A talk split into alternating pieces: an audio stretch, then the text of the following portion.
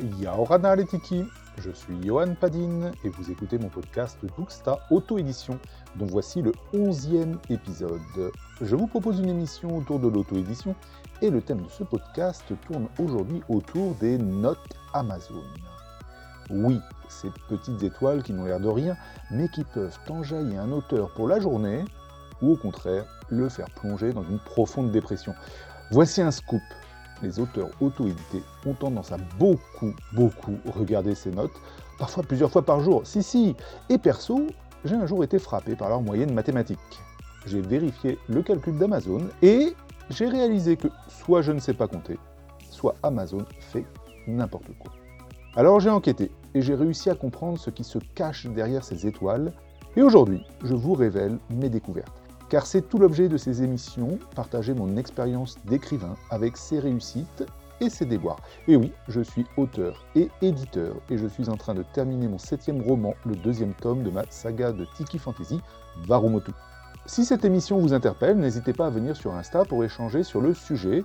Mon compte Johanna Padin tout attaché vous est ouvert avec grand plaisir. Je vous invite aussi à retrouver le contenu de ce podcast au format textuel sur mon site auteur www.yhpadines.fr. L'ensemble de mes podcasts est toujours disponible sur Amazon, Spotify, Deezer, Google et toujours d'autres plateformes que je ne connais pas. Et si vous avez aimé cette émission, eh bien il ne faut pas hésiter à liker, partager et surtout venir en parler avec moi. J'adore échanger tant autour de la lecture que de l'écriture. Allez, c'est parti Voilà, j'avoue tout, je ne sais pas compter, ni calculer une moyenne d'ailleurs. En tout cas, c'est vraiment l'impression que j'ai eue quand j'ai voulu vérifier la note moyenne de mes romans, et notamment du premier tome de ma saga de Tigi Fantasy, Varumotu, le fardeau de Taito. Car ce roman en est à 20 évaluations, 3 commentaires vérifiés à 5 étoiles, 13 commentaires non vérifiés à 5 étoiles, une note sèche à 5 étoiles, un commentaire vérifié 4 étoiles et une note sèche à 4 étoiles, et un pauvre commentaire vérifié 5 étoiles euh, qui correspond à un problème d'impression pour lequel j'y suis pas pour grand-chose. Alors au collège en maths, j'ai appris à faire des moyennes, et donc ici, la note de ce roman devrait être 2, j'ouvre une parenthèse, 17 x 5 plus 2 x 4 plus 1 x 5, je ferme ma parenthèse, je divise par 20 et j'obtiens 4,7.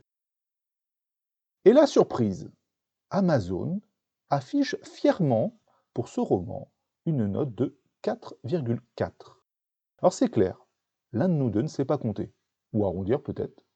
Alors j'ai commencé par douter de moi, quand on connaît un peu l'importance des commentaires Amazon pour les auteurs et leur relation psychologiquement compliquée avec, eh bien une perte de 0,3 points sans raison, bah ça fait déjà bien ch... Et puis j'ai fini par voir cette petite ligne surprenante sur Amazon. Nous n'utilisons pas une moyenne simple. Amazon pratique donc la moyenne pondérée, comme au bac ou au brevet. Hein. Et mon souci, bah, c'est du coup quels sont les critères de pondération. Parce que j'aime bien comprendre à quelle sauce je suis mangé. Et quand on voit l'importance de ces commentaires hein, dans la vente de romans, bah ouais, non, j'ai besoin de comprendre. Alors, Amazon rajoute cette non-information. Notre système tient compte de deux facteurs tels que l'ancienneté d'un commentaire et si le commentateur a acheté l'article sur Amazon. Il analyse également les commentaires pour vérifier leur fiabilité. Alors mathématiquement, là, difficile d'en faire grand-chose. Du coup, j'ai fait le tour des commentaires de AAA et du parfum de la violette et ce que j'ai découvert m'est assez pénible. Je vous livre ci-après mes observations, qui ne sauraient traduire une vérité absolue, hein, car je n'ai pas accès à toutes les données Amazon, bien entendu. Cela dit, ça donne une bonne idée de comment sont à peu près calculées les notes de nos romans et comment celles-ci sont mises en avant. Voici le résumé. Amazon n'aime pas beaucoup les notes 5 étoiles. Amazon aime les commentaires et les avis vérifiés, et Amazon kiffe les avis et commentaires une étoile. Alors concernant les notes 5 étoiles, oui, Amazon ne les aime pas beaucoup. Quand vous allez sur les commentaires d'un roman, Amazon propose de base les commentaires dans un ordre qui n'est pas chronologique. La plateforme propose les meilleures évaluations et souvent, il met en avant les commentaires 4 étoiles au détriment des 5 étoiles. Comment est définie la notion de meilleure évaluation?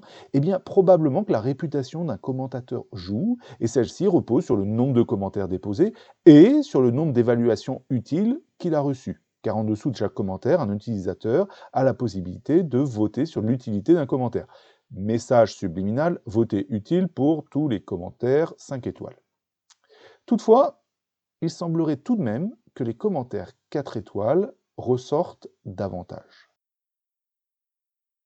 Deuxième point, Amazon aime les commentaires et les avis vérifiés.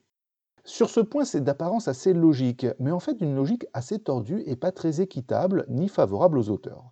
En fait, il faut savoir euh, que l'opposé logique de Amazon aime les commentaires et les avis vérifiés, ce devrait être Amazon n'aime pas les commentaires ou avis non vérifiés. Sauf que c'est pas vrai. Seuls les commentaires non vérifiés avec des notes de 4 ou de 5 étoiles sont pénalisés. Les notes de 3, 2, 1 étoile, même si elles ne sont pas vérifiées, ne sont pas du tout pénalisées. Et la pénalité n'est pas négligeable, hein, puisqu'ils mettent une pondération de 50%, c'est-à-dire qu'il faut deux commentaires non vérifiés pour valoir dans la moyenne le poids d'un commentaire vérifié. Cette pénalité, elle ne s'applique pas sur les commentaires avec la note de 1, 2 ou 3 étoiles. On a vraiment du deux poids, du mesure, et qu'ils soient vérifiés ou non, hein, ils ont le même poids. C'est la porte ouverte vraiment à certaines indélicatesses entre auteurs, puisqu'il suffit de mettre une note à un roman qu'on n'a pas lu pour euh, casser le collègue. Alors, moi, ça me paraît très injuste, euh, et ce qui me paraît d'autant plus injuste, c'est le fait que les auteurs auto-édités dépendent beaucoup de la lecture sur Kindle, euh, et par l'abonnement, par l'achat direct ou par le Prime. Hein. Et, sauf que sur Kindle, il est facile de mettre une note, mais il faut vraiment être un saint ou une sainte pour avoir envie d'y rédiger un commentaire détaillé. L'ergonomie du clavier Kindle est nullissime. Du coup, il y a de nombreux lecteurs qui retournent avec leur ordinateur et leur clavier sur leur compte Amazon pour y rédiger un commentaire qui ne sera pas considéré du coup comme vérifié par Amazon. Si c'est un bon commentaire, 4 ou 5 étoiles, il sera considéré comme un demi-commentaire dans la notation. Si c'est un mauvais commentaire, il comptera pour un commentaire complet. Les simples notes sèches, elles, ne sont pas pénalisées. Mais il faut dire que s'il n'y a pas de commentaire, cela ne peut provenir que de la Kindle, et c'est donc forcément un avis vérifié. Alors, petit nota, bien entendu, les ventes directes sur salon ou sur nos sites de vente en ligne sont pénalisées avec cette façon de procéder. Hein. On va dire, bon, qu'à la limite, c'est de bonne guerre. Mais le pire reste à venir. Et oui, troisième point, Amazon kiffe les avis et commentaires une étoile. En fait, nous sommes assez nombreux à nous être rendus compte qu'une note une étoile non argumentée pouvait dégommer notre note de façon très importante.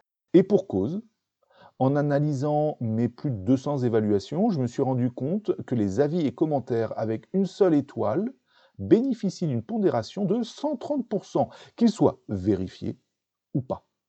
Grosso modo, trois avis, une étoile sans commentaire ont le même poids que quatre commentaires vérifiés 5 étoiles et le même poids que 8 commentaires non vérifiés 5 étoiles. Le mécanisme est assez insidieux, hein, puisqu'en général, les lecteurs les plus fans, et donc nos proches, ne soyons pas dupes, hein, eh bien, ils ont l'habitude de mettre des commentaires depuis leur PC.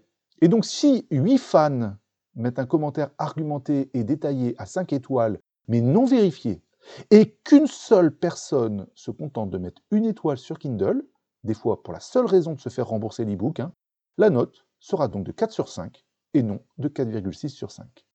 Bref, à deux doigts d'une note inférieure à 4 étoiles, qui est très très préjudiciable pour les ventes.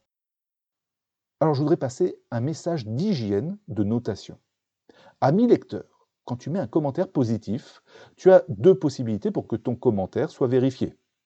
Un, tu peux attendre le mail d'Amazon qui te propose de noter, auquel cas tu cliques sur le lien et ton commentaire passera en avis vérifié, et c'est top, merci beaucoup. Par contre, on ne sait pas trop quand il arrive ce mail, si tant est qu'il arrive. Petit 2, tu peux aussi utiliser l'appli Kindle sur ton téléphone pour mettre le commentaire. C'est moins bien qu'avec un clavier, mais mille fois mieux qu'avec la Kindle. Sinon, troisième point, il faut aller dans ton historique de commande, cliquer sur le petit bouton gris, écrire un commentaire sur le produit, mais sans passer par la page Amazon du roman. Et sinon, bah non, il n'y a rien d'autre. Ah si, Prendre conscience d'un autre phénomène qui mêle psychologie et mathématiques. Une note une étoile, c'est une très mauvaise note. On est tous d'accord. En fait, ça vaut zéro. Et l'échelle de notation de Amazon, elle est assez trompeuse, parce qu'en toute logique, il faudrait lire les notes comme une étoile, ça vaut 0, 5 étoiles, ça vaut 20, et donc en toute logique, 2 étoiles, ça vaut 5, 3 étoiles, ça vaut 10, et 4 étoiles, ça vaut 15. Sauf que déjà, en France, on pense que 4 étoiles, ben, en réalité, euh, ça fait euh, un 16 sur 20, euh, et que 3 étoiles, ça vaut un 12 sur 20. Donc déjà, il y, a un problème à ce niveau-là. Mais en plus, ben, il y a un autre sujet, c'est que le lecteur, un roman qui est en dessous de 4 étoiles, en fait, il ne le lit pas. C'est-à-dire que d'un pur point de vue propagation sociale et vente en ligne, ben, quand vous mettez un 4 étoiles à quelqu'un, vous êtes juste en train de dire que ça vaut zéro et vous allez lui faire descendre sa moyenne et donc faire en sorte que les autres lecteurs n'achètent pas son roman. L'algorithme et les utilisateurs d'Amazon ont tendance à se détourner d'un roman qui a une note inférieure à 4 étoiles. Voilà, en conclusion, bien évidemment, je n'appelle pas à la complaisance malsaine, mais juste à une certaine prise de conscience. Allez, topette